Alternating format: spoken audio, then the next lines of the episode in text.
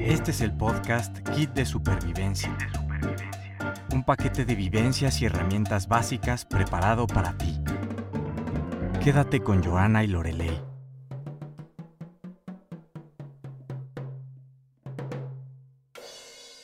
Hola, ¿qué tal? ¿Cómo te encuentras hoy desde donde quiera que nos escuchas? Muchas gracias por estar con nosotras en el episodio 10. El día de hoy hablaremos sobre COVID-19 y cómo lo vivimos en Londres. No queríamos tocar este tema porque mm, se ha escuchado muchísimo en todos lados, pero al final creemos que sí es importante dejar un precedente de cómo lo hemos vivido nosotras. Entonces, mm, les seguiremos contando eh, un poquito de cómo era nuestra experiencia durante este periodo mm, ahora mismo es, eh, estamos a mediados de junio y creemos que tampoco es, o sea, no se está acabando todo, pero de todas formas queríamos compartir un poquito cómo, cómo fueron estos últimos tres meses para nosotras. Tres meses. ¿Cómo te has enterado de todo esto? ¿Cómo nos fuimos enterando? De, a final de año, si no mal recuerdo, se empezó a escuchar que había un virus.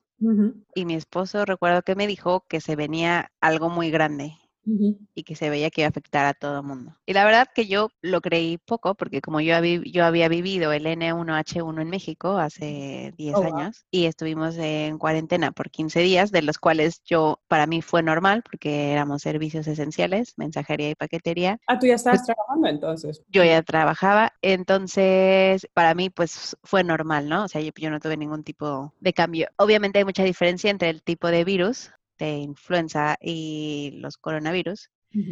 Pero yo pensé que iba a ser algo parecido. Entonces, bueno, como nos fuimos enterando por las noticias que había un virus nuevo, de hecho fuimos a finales de enero a México, dos semanas, y ya en el aeropuerto, las chicas del aeropuerto que veían que llegaba, que seguían llegando vuelos de China, estaban diciendo, porque compré algunas cosas, y una de las chicas estaba diciendo, ay, entre ellas estaban hablando, diciendo, no tengo mucho miedo, eh, no me quiero morir. Oh, wow. Eh, Sí, y, entonces, pues sí, en el fondo tenía sentido, porque ellas están con muchísima gente, atienden a muchísima gente todos los días. Y, y, así, bueno, nos vamos enterando hasta que ya sabes que empezaron a subir los casos en cada país, obviamente pues Italia, España, y fue llegando a cada país de Europa. Sí, por aquí parecido, la verdad, pues claro, ¿no? En, en diciembre creo que fueron las primeras noticias y creo que ya cuando yo me fui a Polonia en febrero y, y, creo que desde, desde finales de enero ya había en los aeropuertos anuncios, ¿no? De quien em, viaje desde China, pues que se, que se ponga en contacto, bla, bla, bla. Y claro, al principio había comentarios de estos de, ay, que, que esto es racismo, que eh, hay el virus, pero todo parecía muy lejano, ¿no? Y para mí yo como que, no digo que lo vi muchísimo, pero pero como que te preguntas, ¿no? ¿Cómo va, va a ser eso? Y al final, de repente, cuando, cuando, creo que cuando te das cuenta que sí hay casos y cada vez más, ¿no? En febrero, marzo, mm, pues de repente yo creo que mucha gente no se lo creía, no entendía muy bien, a lo mejor lo vivía por la primera vez también eh, de este modo y creo que a mí me sorprendió un poquito, ¿no? En el sentido de, ups, esto parecía tan lejano y de repente está aquí, está... Está aquí con tantos casos. Exacto. Entonces está en la puerta y, y, la verdad que mm, a nosotros nos han dicho, creo, el 9 de marzo de quedarnos ya en casa. En, casa trabajando. sí. En Polonia, mientras tanto, ya ponían como mucho más, muchos más controles desde hace como, como un mes y medio. Em, yo viajé mientras tanto dos veces y menos mal que viajé porque si no lo hubiera pasado muy, muy, muy mal. Em, pero sí, de repente, pues eso, ¿no? Que cuando ya te dicen, ok, ya todos en la oficina, ya era como, casi que se agradecía también un poco porque a mí ya me, ya me resultaba muy incómodo el viaje al trabajo. ¿Sabes? Sí. Dices, gente con gripe, gente no, ¿qué es eso que viene? Entonces realmente como... Claro, alergias y Sí, entonces... Es fácil, sí. Exacto. Entonces es fácil estornudar, toser. Yo me incluyo, soy de, de, esos grupos que tienen alergias a todos los polenes habidos y por haber. Entonces, por lo tanto, me la vivo estornudando y yo hubiera sido mal vista en el metro. Probablemente porque para los que no saben, el metro de Londres en las mañanas va, bueno, en las a todas horas. La verdad es que en 24 horas, aunque los trenes van o los vagones vienen constantemente, eh, va llenísimo. Y cuando digo llenísimo, no, no hay videos, o no, probablemente hay videos, pero son, no son tan populares como los videos de China o, o en algunos otros países que he visto, ¿no? Que meten con palos a la gente, pues aquí es prácticamente parecido porque se mueve muchísima gente, se mueven millones de personas en el transporte público. Uno, porque eh, conducir en el centro de Londres es muy caro, hay que pagar, un, hay que pagar una tarifa de 11 libras eh, cuando cuando cruzas por la zona más céntrica, entonces eh, es caro. Y dos, eh, no hay estacionamientos. Entonces la gente prácticamente viene de las afueras de Londres y trabaja, los que trabajan en el centro, entonces se mueve muchísima gente. Y obviamente es un foco de, contagio. Totalmente. Y al final como que dices, vale, no entiendo muy bien qué es lo que llega, ¿no? No sé predecir cómo se va a comportar, pero... Sí, no se sabía mucha, se sabía poca información. Sí, exacto, pero al mismo tiempo dices, o sea, aquí me puedo ya volver loca, ¿no? Que seguro que está virus, seguro que ya está, ya estoy rodeada. O simplemente puedo empezar a poner un poco de control de cómo, qué hago con las manos, porque yo a veces leo el libro, a veces, mm, o sea, estoy con, con, eh, con un audiolibro y tal, entonces dije, vale, hay, que empezar a observar un poquito qué hago simplemente para tener por lo menos esto, ¿no? De, em, de algún tipo de precaución, ¿no? Sí, otra cosa que pasó o que yo vi que empezó a pasar es eh, cuando ibas al supermercado, ya no había gel antibacterial, no había toallitas. Yo sabía que eso iba a pasar porque cuando lo tuvimos en México también, ¿no? Lo, lo primero que escasearon fueron los tapabocas y todo lo que fue gel antibacterial y toallitas. Entonces, más o menos iba yo, eh, como si tuviera una bolita mágica, sabía, ¿no? Lo que se iba a ir escaseando poco a poco y, me sirvió al menos para no, no sé, no me tomó por sorpresa. No compré en ese momento porque ya ni siquiera había, pero, pero no fue nuevo ni causó un impacto en mí. Qué bueno. Em, a mí me sorprendió muchísimo el, el hecho de, de, escasez de papel higiénico. no sé de dónde ha sacado la información la verdad. Y, y al final es eso, ¿no? Que dices, ja, no hay más. Fue en cadena. Sí, todos comprando, pero luego dices, eh, ¿y si no hay? ¿Y si me falta realmente, dónde compro yo? ¿No? Sí. Fue como un poco Sí, eso fue un, un, poco de shock al principio. Luego, fuentes de información. ¿Tú qué fuentes de información has utilizado para irte enterando la realidad? Porque es que todo ha estado, cualquier fuente de información, periódicos, televisión, Twitter, blogs, todo ha estado saturado de COVID, ¿no? Y la verdad es que no todo era verdad, como la información se iba sabiendo a cuenta gotas, no a cuenta gotas, perdón, la información cambiaba tan rápido que al final lo que leías de hace una semana ya estaba como muy antiguo. ¿no? Fueron como cuatro o cinco semanas que todo iba rapidísimo. Sí.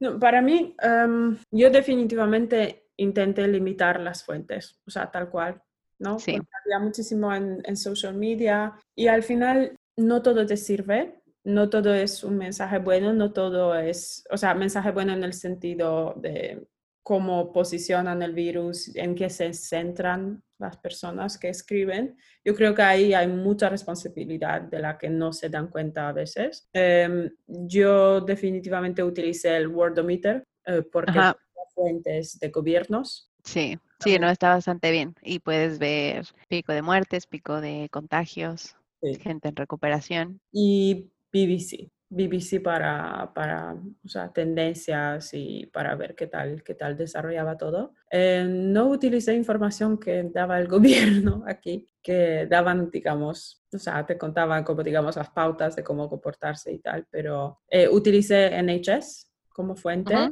aunque comparando con, con, otros países me parecía que aquí el gobierno no reaccionó ya tenía, a tiempo.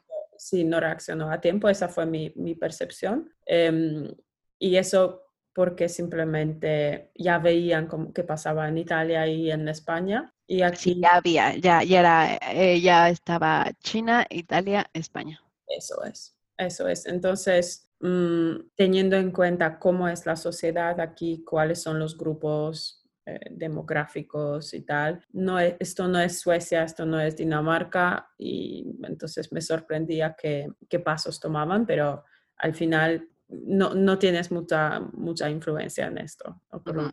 veía así. ¿Y tú qué fuentes utilizabas? Eh, Worldometer, el dashboard de la Universidad Johns Hopkins. Al principio, para ir viendo cómo iba llegando a los países y cómo, cómo iba subiendo, porque además algo que se vio súper claro es que una vez que llegó, que llegó a los mil casos en cada lugar, ya la, el crecimiento era exponencial, exponencial. Entonces, sí hacían dos mil, tres mil casos más por día, así hasta el día de hoy, creo que. Bueno, ahora vamos en bajada, ¿no? Pero cuando se- ah, entre los primeros casos hasta llegar al pico, pues el crecimiento era increíblemente, increíblemente rápido. Entonces fue la primera fuente que utilicé. Eh, vi mil videos, mil videos de, de todo el mundo, de todos lados. Social media, pues es que la verdad estaba muy contaminado. Había cosas que decías, esto es súper falso. Y, y otras que decías, bueno, sí puede tener algún tipo de valor, pero en general social media yo creo que estuvo bastante feito, por decir Sí, así. Y la televisión, CNN, Sky News, Y, y sí veíamos eh, las pautas del gobierno, pues al menos para tener idea, ¿no? De qué, qué había que hacer.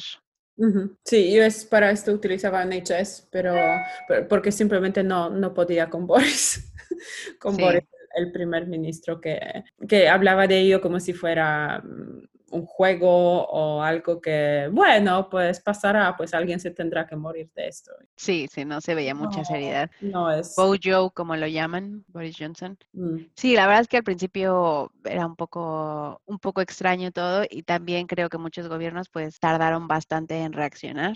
Desde, desde el principio, por ejemplo, que China tardó mucho en, en avisar que, que existía un nuevo virus y que el año chino sucedió y muchísima gente viajó, ¿no? Porque en el, en el año chino, pues la gente se desplaza muchísimo en China. No recuerdo dónde leí esto, pero se supone que lo- el principal, o sea, los mismos en, en China también la fuente del turismo son ellos mismos, entonces pues se van, se mueven muchísimo, se desplazan muchísimo, más gente que los visita. Entonces, muchos gobiernos al principio yo creo que no lo tomaron tan en serio y se tardaron mucho en reaccionar, lo que hizo que se propagaran muchísimo los, ujú. los casos. Sí, sí, sí, totalmente. No, y los que, los que lo tomaron mucho más en serio, o sea, yo creo que en conjunto se vieron como que, Sí, que tienen que funcionar, o sea, que tienen que reaccionar como conjunto de países, no solo un país. sí que no, exacto. No te ayuda. Si, si la Unión Europea, cada uno hace lo suyo, pues al final no, no te ayuda tanto, ¿no? Porque luego tienes también cosas como comida, como conseguir comida, y si esto tarda, si esto dura, Claro, ¿qué va a afecta a todos y principalmente a un país como Reino Unido que tiene muchísima importación. Claro, sí, sí. Yo creo que aquí, aquí definitivamente teníamos un poco el susto de, de decir, o sea, si cierran las fronteras o si hay tan, tantos casos que nadie quiere entrar Sí. con camiones llenos de, de cosas, ¿no? O sea, Sí. al final, ¿qué va a pasar, no? ¿Qué va a pasar? Claro. Ahora, ¿qué miedos, qué miedos pasaste? Hmm, ok, pues yo creo que, yo creo que intenté mantenerme,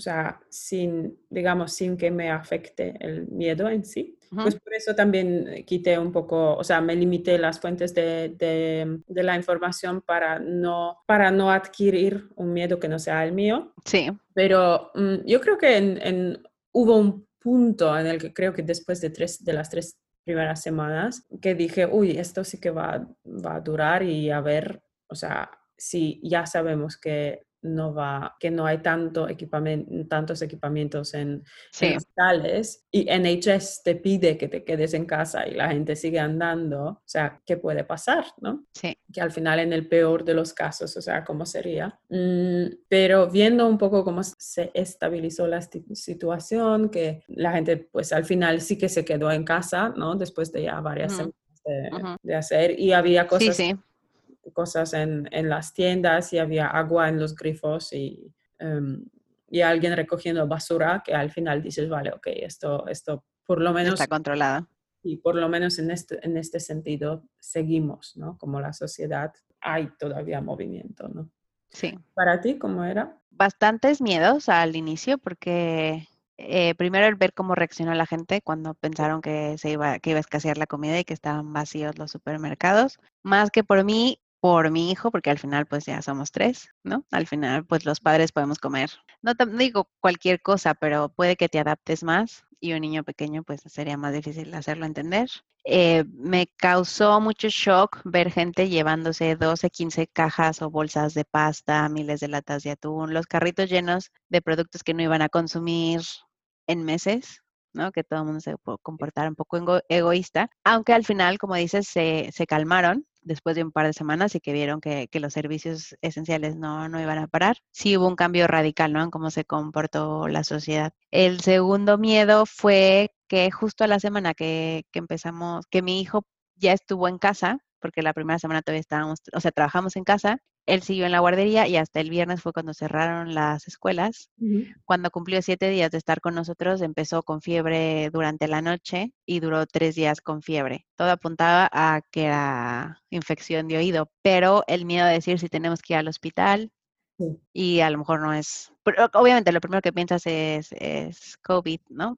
Pero después es, y si no es, y tenemos que ir al hospital, y te contagias y no... Claro, ¿y cómo va a ser? ¿Quién y cómo va a ser? ¿Quién te atiende? Eh, no, no, ningún doctor estaba, y no sé ahora, pero en ese momento ningún doctor estaba atendiendo en visita presencial, todo lo tuvimos que hacer por teléfono. Y entonces, bueno, ese fue, ese fue otro miedo, otro miedo bastante fuerte que pasamos. Pero bueno, después poco a poco, pues ya con las respectivas precauciones, salíamos al súper. Bueno, yo, yo salía al súper más, era como la encargada de, de ir al súper, pues con todas las precauciones, mascarilla, no tocarnos la cara, no tocarme la cara. Entonces, poco a poco esos miedos fueron, fueron pasando. Y el tercer miedo, pues, es la parte económica, ¿no? Nunca sabes si en la empresa que trabajas va a sufrir, como muchas otras sufrieron. Afortunadamente, el gobierno de Reino Unido sacó 300, si no mal recuerdo, son 330 billones de, de libras para, para ayudar a los, a los comercios en pagar sueldos y también iban a ayudar a pagar rentas. Entonces, bueno, eso yo creo que fue un poco de tranquilidad porque se hizo que se perdieran menos trabajos. Sí, no, para mí al principio, em, donde, donde estoy yo, pues echaron a una persona en, o sea, tal cual después de una semana. Y a mí era una situación ridícula un poco. Cuando me llamaron para decírmelo, que esa persona ha sido, em, pues, que la despidieron, pero por otras cosas, ¿no? Sí, sí, sí. Pues cuando me dijeron, oye, puedes hablar ahora, ¿no? Yo dije, madre mía, ¿qué va a ocurrir si me echan ahora, no? Claro. Entonces pasé por un momento que dije, ¿y si me pasa a mí, qué hago, no? Al final era un poco una situación que al final dices, o sea, tengo que ser muy realista con, con esto, ¿no? Que si me pasa, ¿qué hago? ¿Cuál es mi plan? ¿Qué hago? Entonces, ¿no? Sí, otro miedo también, eh, la gente que nos escucha, que probablemente no lo sabe, en Reino Unido, aunque tú tengas un seguro privado para la salud, te piden que primero visites a la sanidad pública. Y si la sanidad pública te lo te quiere dar, es como una carta donde te hacen, te refieren a, a un doctor privado o a un especialista. Si ellos te quieren dar esa carta, tú, tu servicio, perdón, tu seguro privado lo va, lo va a aceptar, pero si no, no te reciben o tú lo pagas de tu bolsillo. Entonces, otro miedo era ese, ¿no? Que sí o sí tenías que pasar por el NHS y que si ellos estaban saturados, pues aunque tú tuvieras tu, tu seguro privado, pues ibas, o sea, iba a ser igual. Para mí ese fue el miedo, ese fue un miedo en caso de, de alguna emergencia, por ejemplo. Pero bueno, al final, afortunadamente solo necesitamos cuando mi hijo te parece que tuvo una infección de oído. Queremos creer que tuvo una infección de oído. Y ya, pero bueno, sí, la verdad es que los míos poco a poco fueron pasando. Sí, no, yo estuve como mi, una preocupación mía definitivamente era, por ejemplo, mi familia en Polonia, ¿no? Porque decía, o sea, a ver, yo, ¿sabes? De esto de que si entiendes más o menos lo que está pasando y si captas la información esa de ok, ¿qué es lo mínimo que tengo que hacer para protegerme en esta situación? Y sí.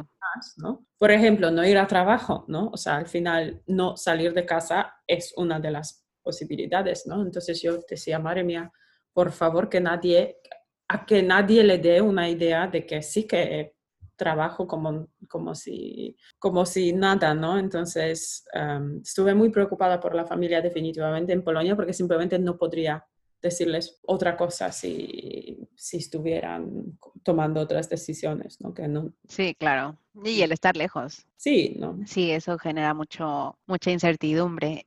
y, y, también el no poder ir, porque ese, esa es otra que ahora, aunque haya menos casos, en México sigue, se sigue en el pico, pero aún así, hasta que no haya una vacuna, si tienes familiares en grupo de riesgo, pues puedes llevar el virus, ¿no? y tú puedes sobrevivir perfectamente, te puede dar como otro virus como la influenza, pero si contagias a un familiar que puede estar en riesgo, pues también es una posibilidad.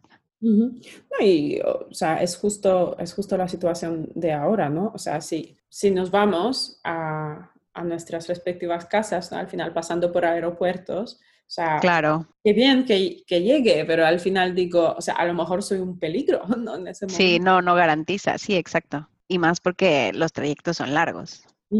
Aunque, porque aunque sean dos, tres horas en avión, en mi caso a México son 10 y 12, eh, son trayectos largos y, o sea, puedes estar eh, cruzándote con gente que pueda tener el virus. Pero bueno. Absolutamente. ¿Cómo, ¿Cómo crees que el gobierno manejó la situación? Aparte de lo que hemos hablado, que tuvo una, una respuesta tardía, eh, también que, que, sacaron apoyos económicos para los gobiernos, pero adicional a esto, ¿cómo crees que, que se comportó? Mm, yo creo que hubo un momento en el que, pues primero no querían tomar decisiones, probablemente por el hecho de no tener que pagar seguros entonces y muchas cosas en los negocios. La parte económica. Mm. Sí, pero no querían, no querían tomar de decisiones definitivas en cuanto a cómo, deber, cómo debe de comportarse las personas, ¿no? Entonces, eh, sí, sí, eso es algo que ha pasado mucho, no han querido imponer Sí, y, era tan fácil decir, o sea, en España se muere la gente, en Italia se muere la gente, vamos a decir exactamente lo que la gente no va a decir. Y tardaron tranquilamente dos semanas, por lo menos, en, en decir definitivamente, oye, no, ahora sí, en casa, ¿no?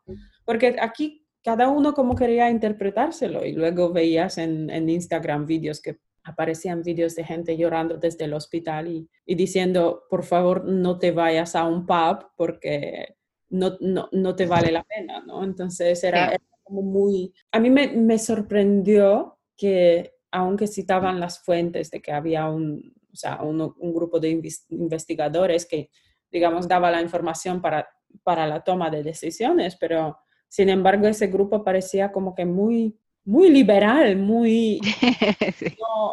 o sea, otra vez viendo lo que ya estaba pasando en otros países, tomar decisiones en contra, teniendo en cuenta más o menos el mismo tipo de sociedad, mismo, no sé, pues me parecía muy extraño.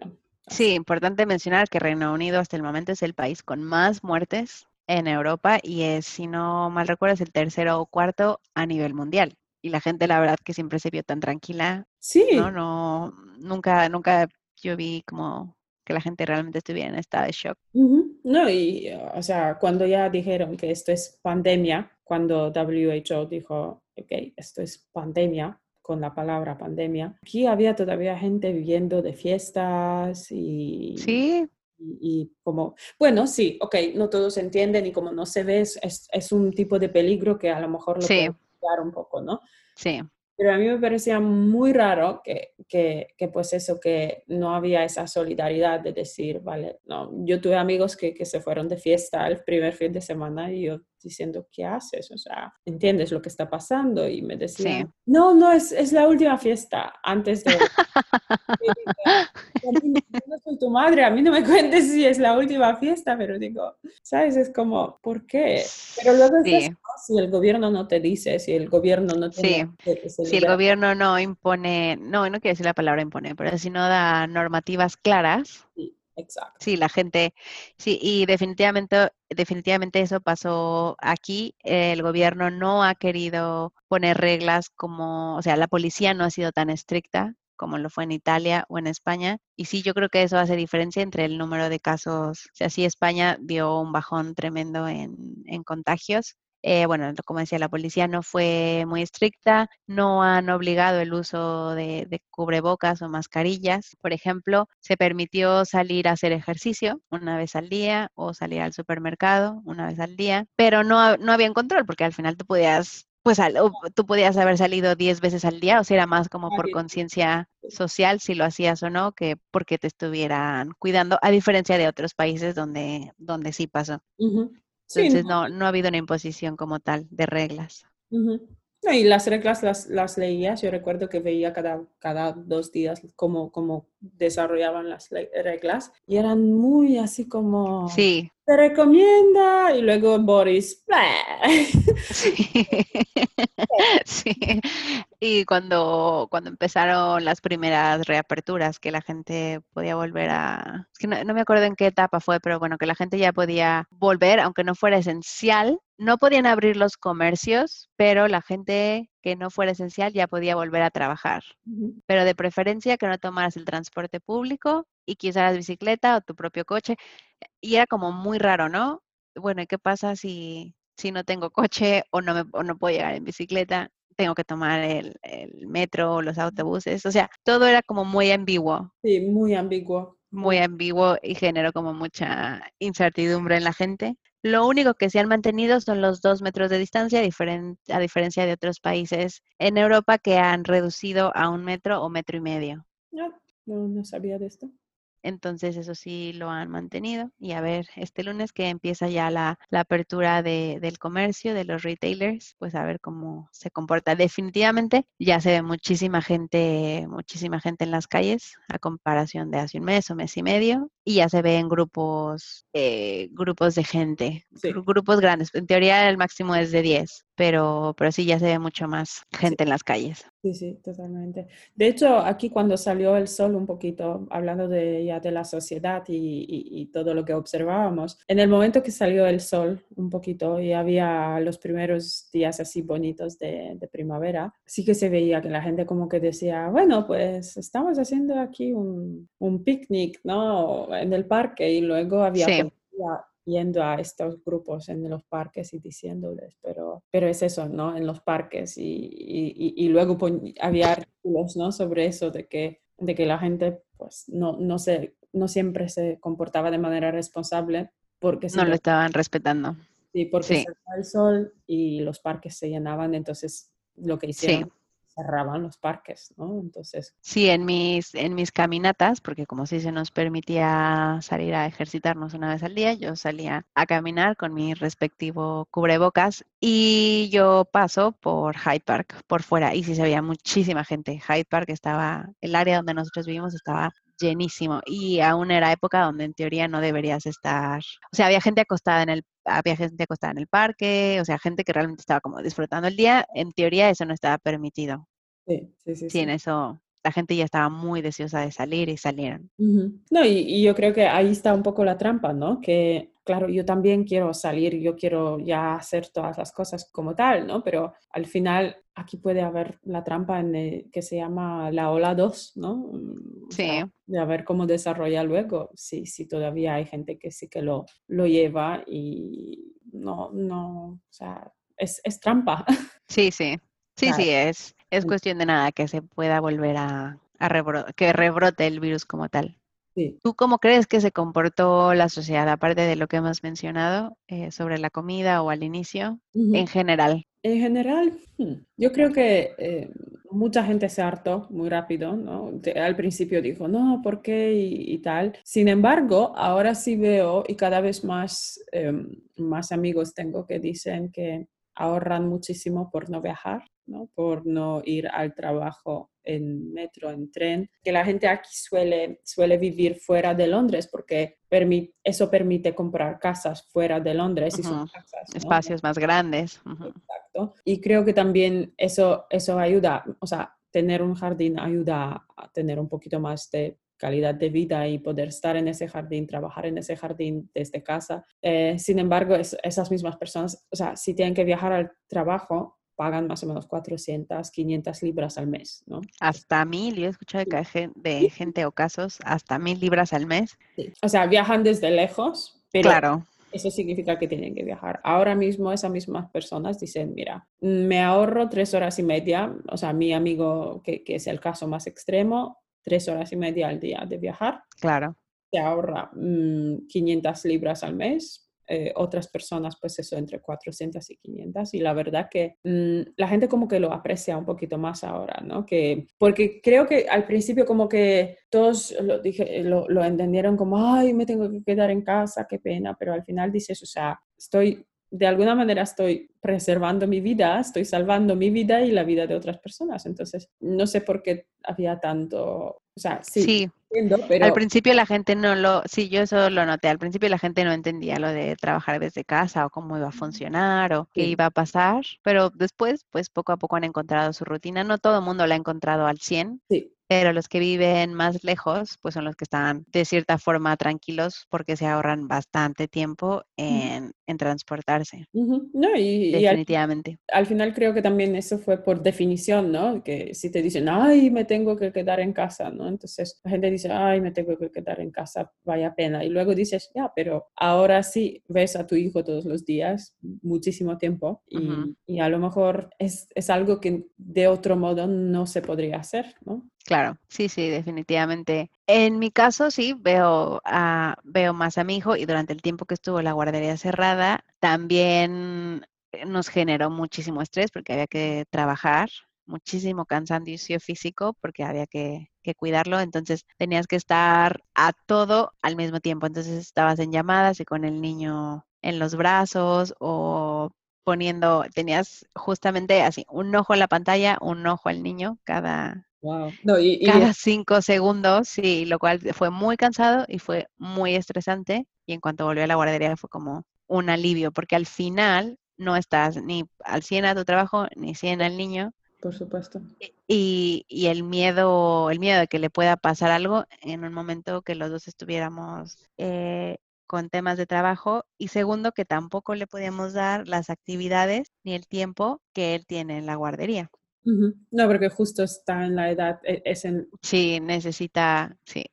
y entonces yo pensaba, los, las mujeres, mujeres y hombres que tienen dos, dos hijos de edades similares, qué estrés, ¿no? Si yo estoy súper estresada y cansada, pues con dos deben estar peor, ¿no? Casi para tomar vacaciones un mes, pero, pero sí, ese fue, ese fue otro tema bastante, bastante duro.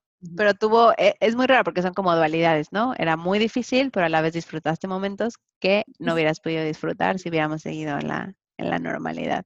Es la dualidad, ¿no? Al final de, de todo esto, ¿no? Es, es un periodo, yo creo que, que, que, trae eso, ¿no? Por un lado trae miedo, riesgos y, y, mucha gente que al final ha sido despedida de su trabajo, por ejemplo. muchos parados, mucha gente que bueno, oí de casos que la gente viajaba, luego se quedaba fuera de país, algunos países sí.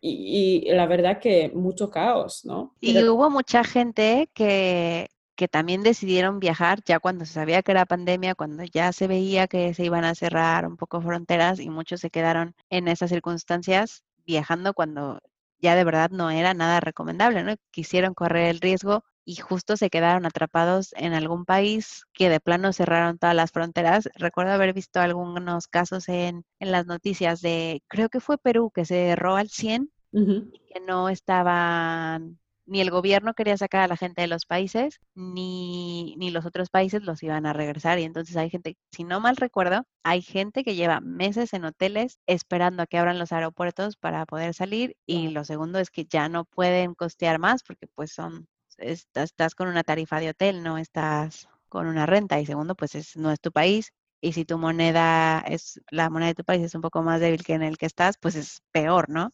Sí. Entonces sí hubo mucha gente que se quedó atrapada y hubo otros países que sí sacaron a la gente de, de, de, donde estaban, que también yo creo que es un costo bastante alto. Porque... Sí, sí, sí. Yo creo que en Polonia sí que lo hacían por, por lo que me contaba la gente que había aviones llenos de, de polacos volviendo cuando ya la frontera estaba cerrada, pero yo no era el caso. Sí, por supuesto. ¿Y te ha causado, aparte del estrés, ¿no? Que mencionamos antes, yo mi caso con el cansancio de trabajar y el niño, eh, ¿te ha causado algún otro estrés o, no sé, depresión, mm. tristeza? No, yo creo que, ¿sabes? Los primeros, o sea, tuve un par de días al principio, ¿no?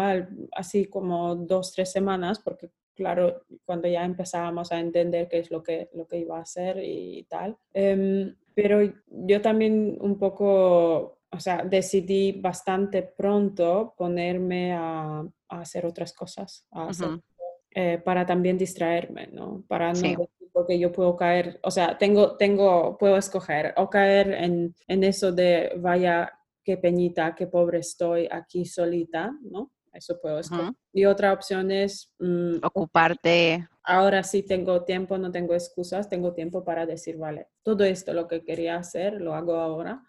Me aseguro de, de, que todos los míos, o sea, toda mi gente esté bien, pero, eh, o sea, digamos, mi mecanismo de, de, salvar mi, especialmente creo que la mente más bien, em, de cualquier tipo de, de, locura, era eso, ¿no? o sea, ocupar mi mente, estar positiva, hablar con, con la gente, asegurarme de, llamar a mi madre y, y, fue eso, ¿no?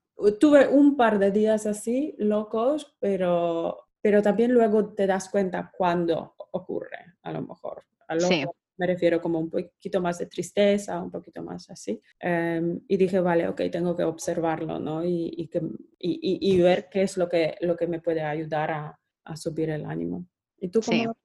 Tú no tenías tiempo a, ni siquiera a estar triste. No,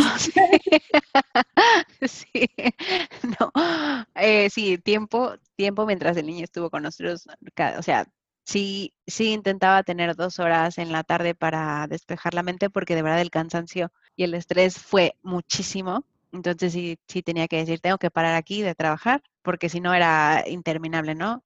Era de la cama, bueno, y sigue siendo un poco de la cama, de la cama a la computadora y de la computadora a la cama, pero bueno, ahora es diferente. Eh, además de, de, esa situación, dos, tuve varias semanas que me dolía la garganta porque era el cambio a primavera y estabas con el pánico de ya tengo, ya lo tengo, ¿no? Ya me contagié, ya eh, estoy esperando a que me dé fiebre, cosas así. Después ya me relajé. Yo tuve un par de días así también, que creo que cuando entraba la alergia estuve como, ¿es eso? ¿Me pasa? No. Sí, sí. Eh, pasé por ese periodo, también pasas por el periodo que, eh, que, ¿cómo decir? Que como que quieres desinfectar todo, pero después es, pues te das cuenta que, no sé cómo decirlo, que, que, pues que sigue latente, ¿no? Aunque desinfectes y desinfectes y desinfectes, pues sí que puede estar latente en algún paquete que te llega o que, que ya desinfectaste y vuelves a tocar un área que no, o sea, es que es interminable. pasas por esa pequeña etapa, pero también paso rápido. El, el estrés que me, que me pudiera causar es mis padres, que obviamente ya son mayores y están en grupo de riesgo por edad y mi mamá tiene problemas de vías respiratorias, ¿no? El estar lejos y la, la preocupación. Eso es algo que te genera estrés y bueno, lo único es pues pedirles que se cuiden sí. y que limiten lo más, ¿no? Lo más que puedan las salidas a las cosas esenciales, pero al final pues no puedo hacer mucho más. No, para mí también era muy importante entender qué, qué hábitos tienen ahora, ¿no? Todos para, para, ver si pues eso, si, si están como, bueno, pues no pasa nada o, o realmente se cuidan, realmente las, las, pautas, ¿no? Las Sí, sí. Pero, pero sí, por, yo estoy muy orgullosa de mucha, mucha gente que conozco, de muchos amigos, muchos familiares que, que estaban como ciudadanos perfectos, entonces estuve muy orgullosa, ¿no? De todos como claro. que tuvieron mucha conciencia de, bueno, pues no necesariamente se trata de mí, se trata también del otro, ¿no? Sí. Otra cosa que notaba, por ejemplo, en México, una, bueno, a lo mejor toda la población, ¿no? Pero la parte de la población que, que llegó a ver es que estaban muy obsesionados con el tema de desinfectar todo. Todo, todo, todo, todo y también estaban muy obsesionados con que si la gente en los supermercados traía cubrebocas o no, o, gente de servicios esenciales que si estaban protegidos o no. Creo que a veces pierden un poco el ponerse en los zapatos de esa persona que está, que está trabajando y que traer 8 o 10 horas un cubrebocas no es lo más agradable del mundo y que si a veces vemos que los traen por debajo de la nariz o, o sea, que no los traen al 100 es porque de verdad debe ser muy agotante y creo que si cualquiera de nosotros tendríamos que, traer un cubrebocas, a lo mejor haríamos lo mismo, ¿no? Si tienes que estar tantas horas. Sí, a veces hay que ser, yo creo que sí, la gente tiene que ser un poco, un poco más empática con la gente que está, que está trabajando, ya sean médicos en el supermercado, la gente que entrega. Totalmente. O sea, para mí em, empatía era definitivamente uno de los temas que observaba, porque mm, pues eso que, que ves como que todos como lo intentaban, ¿no? Ser lo más... Sí, compliant. sí. Pero luego te das cuenta que, por ejemplo, hay alguien en el trabajo que grita a todo el mundo y tú dices, o sea, porque todos los demás tienen que ser empáticos y esa persona puede, piensa que todos los demás no lo son, ¿no? Entonces, como que mm, choca un poco, ¿no? Que estamos en esto, estamos como una comunidad y si no actuamos como comunidad, al final, pues a nivel físico, digamos, los productos y compartir y tal, pero también a nivel em, psicológico, ¿no? Que sí vale la seguridad, pero también entender que la otra persona se puede sentir mal ese, ese día, simplemente mal, sin, sin entenderlo bien. ¿Por qué, no? Porque yo creo que en esto también era mm, eso que a veces como que, como no es una situación la que vivimos o la que hemos vivido, a lo mejor algunos ni, ni, siquiera hemos vivido una situación parecida, ¿no? Que tampoco entiendes qué, qué consecuencia te puede dar, ¿no? Entonces, por eso yo estoy como muy, cuando me dieron estos tres días de así como tristeza, mente sí. ¿no? Dije, vale, aquí habrá algo que a lo mejor yo todavía ni siquiera sé prever, ¿no? Entonces puede que, que me ocurra algo que no voy a entender cómo me siento exactamente porque no, no voy a estar captándolo bien porque como estoy dentro de la situación, a lo mejor ni siquiera voy a poder prever cómo, qué, qué, qué cosas me van a pasar, ¿no? Sí. Otra cosa que he visto también en redes sociales en México es gente tomándole fotos, además de los empleados de, de cadenas de supermercado que si traen el cubrebocas mal puesto, que si están tocando los productos, etcétera, que se me hace bastante, eh, ay, no sé cómo decirlo, mal educado, pero también he visto que mucha gente está tomando fotos a la gente que no trae cubrebocas. Y también me parece bastante mal educado porque creo que no somos nadie para juzgar para juzgar a toda la gente porque también los cubrebocas han escaseado bastante. Es verdad que tú te puedes hacer tus propios cubrebocas con muchísimos materiales, hasta con calcetines. Wow. Pero sí, la gente de repente ha estado en, en tanto como en tanto estrés que pierden un poco los límites. Sí. Y como ahora pueden quemar a cualquier persona en redes sociales. Es súper rápido. Lo hacen, sí, lo hacen a la ligera. Entonces sí entiendo su, su, estrés porque otra persona no trae cubrebocas, pero tampoco creo que es nuestra posición estar tomando fotos a toda la gente y, y, sentirnos superhéroes y reportar. Sí, eso, eso no me, no me ha gustado. Tú ponte tu cubrebocas, tú cumple y, y, encárgate de tu parte, pero sí. En realidad, este tema salió de cómo se ha comportado la sociedad. Esas cosas de la sociedad es lo que a mí no me ha gustado. Y luego ves también todo tipo de, o sea, cómo, cómo es la humanidad, ¿no? Que vamos a ver todo tipo de comportamientos en estas situaciones de estrés, gente reaccionando bien al estrés, o sea, manejándolo, luego gente que ni siquiera, ¿no? Por eso aquí, aquí lo que me, chocó al principio en cuanto a la sociedad en sí también es que em, había de repente muchos problemas, ¿no? Eh, sociales que salieron. Em, por ejemplo, la gente, o sea, las familias que de repente estaban en cuatro paredes, ¿no? Y se sabía que va a haber abuso, ¿no? Luego, em, los niños que si no van a la escuela no comen. No, comen. que para mucha gente será difícil de creer, pero y Reino Unido es un país bastante rico, pero lo hay, sí, sí, sí, pasa. En Londres, en, no, entonces Londres es una ciudad rica, digamos, ¿no? Pero hay 10% de la población que está que vive en la pobreza. Y, y, a mí me tocó muchísimo entender que no es solo la pobreza, ay, sí, qué pobres somos, pero iremos, pues a lo mejor compramos algo barato en la tienda. Pero no, es la pobreza que, o sea, si no hay escuela, no se come, ¿no? Entonces es como, mm, como que te choca que puede haber gente a lo mejor en, en, el mismo edificio donde estoy yo, ni siquiera. Sí, sí, sí, sí. Sí, los niveles de desigualdad no son iguales a otros países, que es un tema que vamos a abarcar, eh, sí, abarcar eventualmente, que es la desigualdad económica, como se ve desde los diferentes países. Pero en Europa también hay, grupos vulnerables de la población, población que, que están en situación de no tener que comer.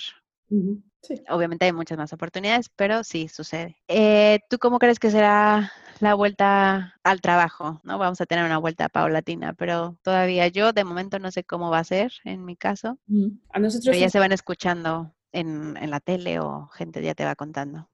Em, sí, a nosotros nos han dicho en diciembre, ¿no? Diciembre, enero. O sea, este, este año nos quedamos en casa. Y la verdad que mm, no, o sea, yo creo que es, es lo justo, es lo que hay que hacer, que tampoco hace falta. Creo que muchas empresas han visto que sus empleados, por mucho que, incluso en este país, había muchas empresas que no querían dejar a los empleados trabajar desde casa antes. Se vieron obligados en esta circunstancia a hacer el cambio. Eh, había empresas no preparadas técnicamente, ¿no? Ujú, Servidores, VPN y otras cosas.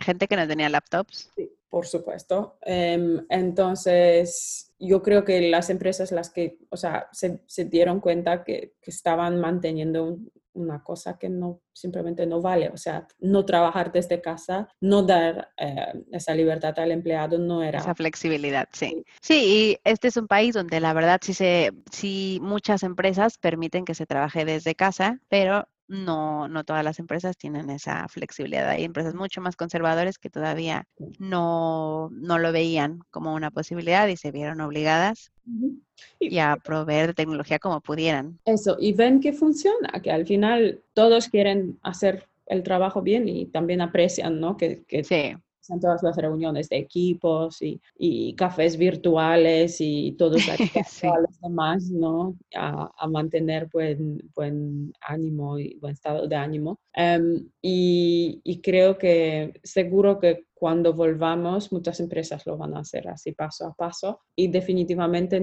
lo nuevo no va a ser, nunca volveremos atrás. Así, Sí. para volver a algo que era lo antiguo sería, o sea, tontería, ¿no? Al final, ¿Tú, tú crees que, eh, que ya dan mucha mayor flexibilidad una vez vivido y demostrado que, que sí se puede? ¿Van a dar más flexibilidad de, para trabajar desde casa, a lo mejor un día, dos días a la semana? O... Creo que sí, porque em, también se vieron que los empleados, primero, no estamos en la época industrial, ¿ya? O sea, sorpresa, pero no, no estamos en la época industrial eh, de, de, pues eso, em, estamos en siglo XXI y confiar en a quien empleas, pues creo que debería de ser la norma. Debería de ser algo natural. Sí, no, y se nota, o sea, se nota si no estás Si no produces, conectado, claro. Sí, Exacto. se nota si no, si no generas. Sí. Sí, si no generas. de controlar el tiempo y al final no se trata de tiempo, al final yo creo No, que se trata de performance. Sí, exacto, de que si, si produces y desempeñas, no pasa nada, ¿no? Y creo que esa, esa, ese cambio de mentalidad sí que tendrán que pagar muchísimas empresas, pero ya no va a volver, no, no va a haber, haber vuelta atrás. O sea, Sí. nuevo va a ser eh, Y también, o sea, los que lo deciden, los líderes mismos, ellos ven que a lo mejor les gusta tener ese día que, que están viendo a sus hijos y Sí, sí, que también puede ser productivo. sí, el mismo sistema, ¿no? Sí, tú te tuviste que comprar, como generar tu propia estación de trabajo, por Mm, ejemplo.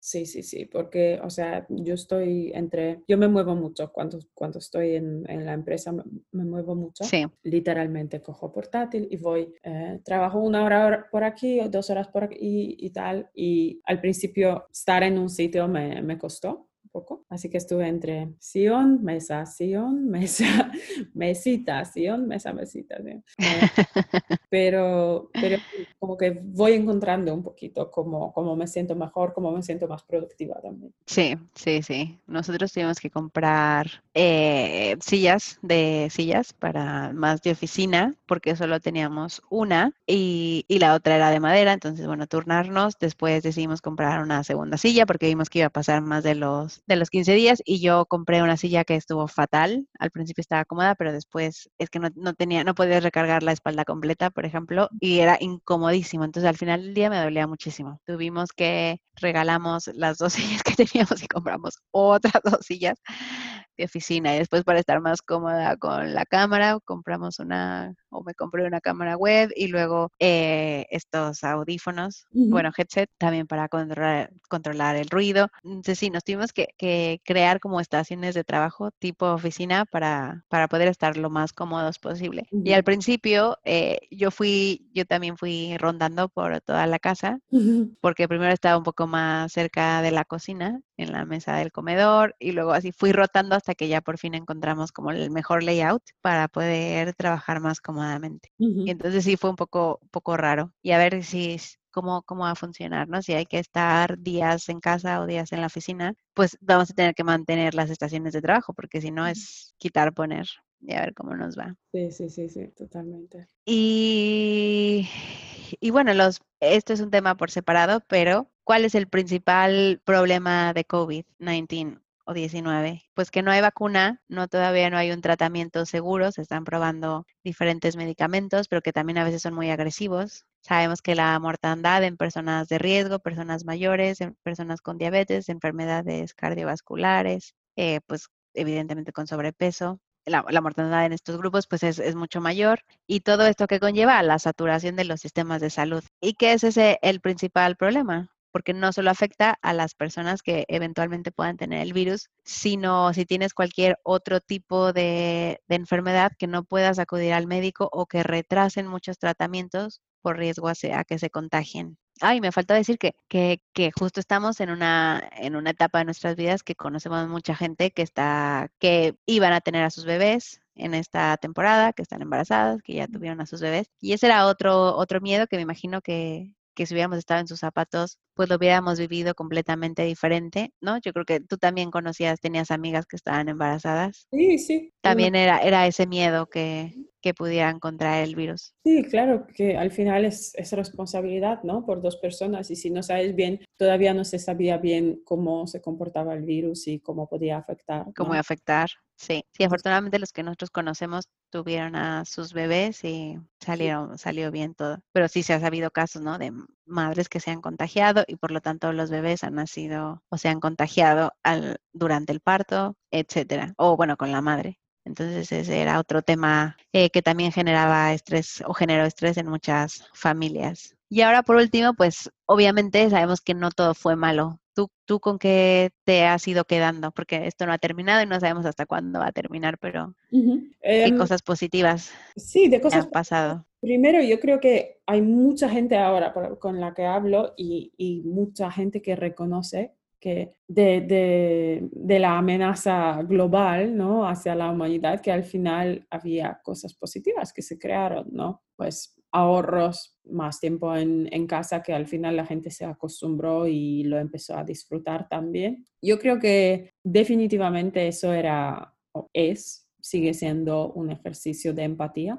para la humanidad para también ver y ver todos los problemas expuestos, ¿no? Entonces los problemas, pues eso, gente sin techo, ¿qué hace? ¿no? Las familias con el abuso constante, o sea, ¿cómo, cómo podemos, o sea, como sociedad, cómo, qué, qué hacemos con esto, ¿no? O sea, porque podemos, pues eso, podemos girar la cabeza y decir, no pasa nada, em, pero también a lo mejor hay algo que se puede hacer, pero ya, ¿no? Y luego Luego, para mí personalmente, em, yo creo que a lo mejor no hubiera tenido tanto tiempo en casa para poder pensar. Yo tres primeras semanas pasé pensando en qué es lo que debo de hacer, qué es lo que, cuáles son mis siguientes pasos para mis objetivos. ¿no? Mm, no era la única preocupación mía, obviamente, en ese momento, pero, pero como que se juntó todo y parecía que si no fuera por ese periodo, no, tendría, no hubiera tenido ese, ese espacio y tiempo de poder sentarme,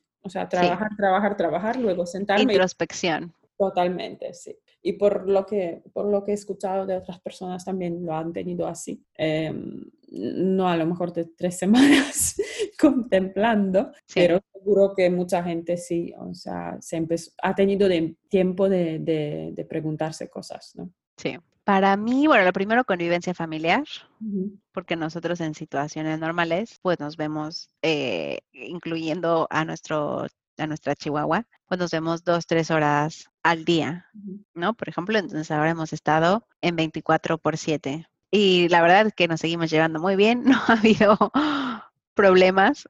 Eh, mi esposo y yo hemos estado muy contentos, nos gusta poder comer juntos, que eso jamás, jamás es posible porque trabajamos en puntas completamente diferentes, ¿no? podemos estar juntos para comer, podemos estar juntos más tiempo y eso nos gusta, nos gusta mucho. Eh, también la, la, administración del tiempo, ¿cómo decir? ¿Qué haces con ese tiempo mientras, o sea, no, no te estás transportando, ¿no?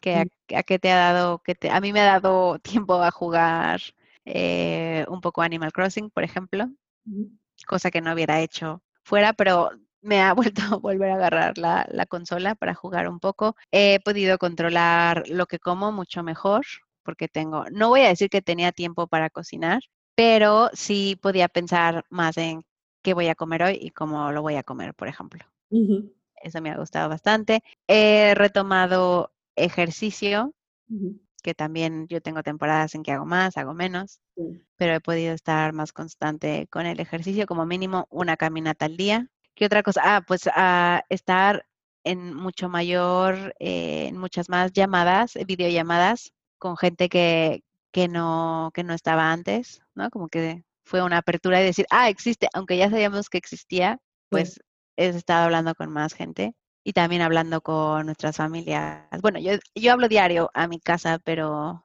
o sea, diferente, ¿no? En diferentes horarios y, y hemos podido estar más en contacto. ¿Qué libro vamos a, recomendar hoy? Sí, hoy recomendamos The World Without Us, em, escrito por Alan Weisman. Y ese libro, bueno, es recomendación de Roberto, de esposo de Lorelei, y habla sobre qué pasaría si la humanidad desapareciera. Entonces lo dejamos aquí para que lo lean. No lo vamos a contar mucho más. Pero es Váyanos, sí, es ficción. Váyanos contando en redes sociales si les gustan los libros que les recomendamos y los están leyendo, obviamente pues no da para, bueno, a lo mejor hay gente que sí, pero es difícil que te dé tiempo de leer todos los libros que recomendamos por semana, pero váyanos diciendo qué, qué les parecen porque sí, sí es importante no, no dejar la lectura de lado y darse ese tiempo, aunque sean unos 20 minutos, media hora al día. Aunque sean, exacto, sí. Aunque sea. ¿Qué conclusión hay? Pues estar sano. Es que al final es, es cuidarte. Yo creo que ahora lo importante es estar sano y seguir siendo productivo en tu trabajo. Si tienes negocio propio, tratar de, ah, va a haber aquí que, que reinventarse y, y ver las cosas desde un punto de vista diferente. Yo sí sigo recomendando que aunque hasta aunque los gobiernos ya permitan las reuniones, pues que sí tratemos un poco de, de mantenernos al margen, pues porque no, no se sabe y queremos evitar lo, lo, más pronto posible un rebrote. Absolutamente.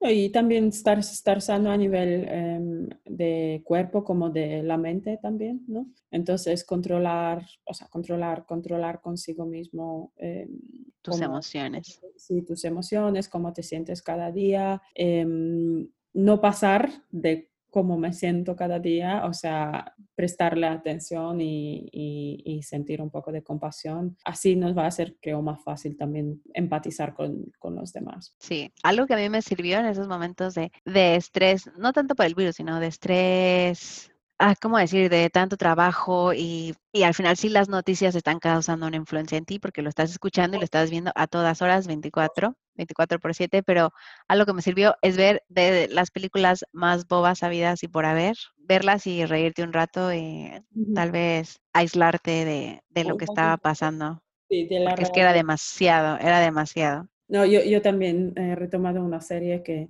que se llama Catfish, que me divertí, creo, el primer mes que no son muchísimos episodios en YouTube, pero era mi hace eh, así.